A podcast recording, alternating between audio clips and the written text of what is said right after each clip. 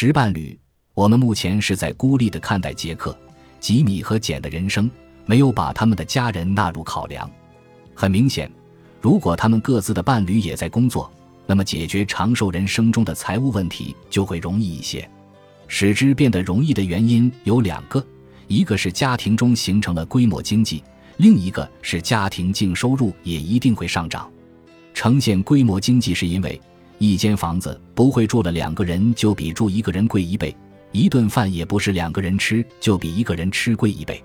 经济学家在成人等价规模中描述了这种效应，而经济合作与发展组织认为，要达到同一生活水平，两个成年人的家庭收入只需比一个成年人的家庭收入高百分之五十。因此，如果两个成年人都在工作，他们每个人存储更少的钱，就可以达到靠自己一个人时的生活水准。由于家庭收入现在增加了，这也理所当然地减轻了他们的储蓄负担。我们之后会讨论伴侣的重要性，以及为何伴侣会在百岁人生中越来越重要。但这并不能消除在这样长的一段时间里维持伴侣关系要应对的挑战。值得思考的是，尽管双方都工作可以带来财务优势。但其中也伴随着陷阱。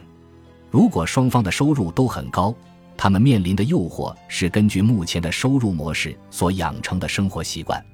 如果他们的养老金是其最终薪金的百分之五十，这可能意味着生活水平的急剧下降。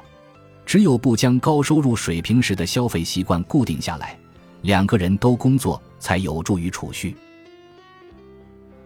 本集播放完毕，感谢您的收听。喜欢请订阅加关注，主页有更多精彩内容。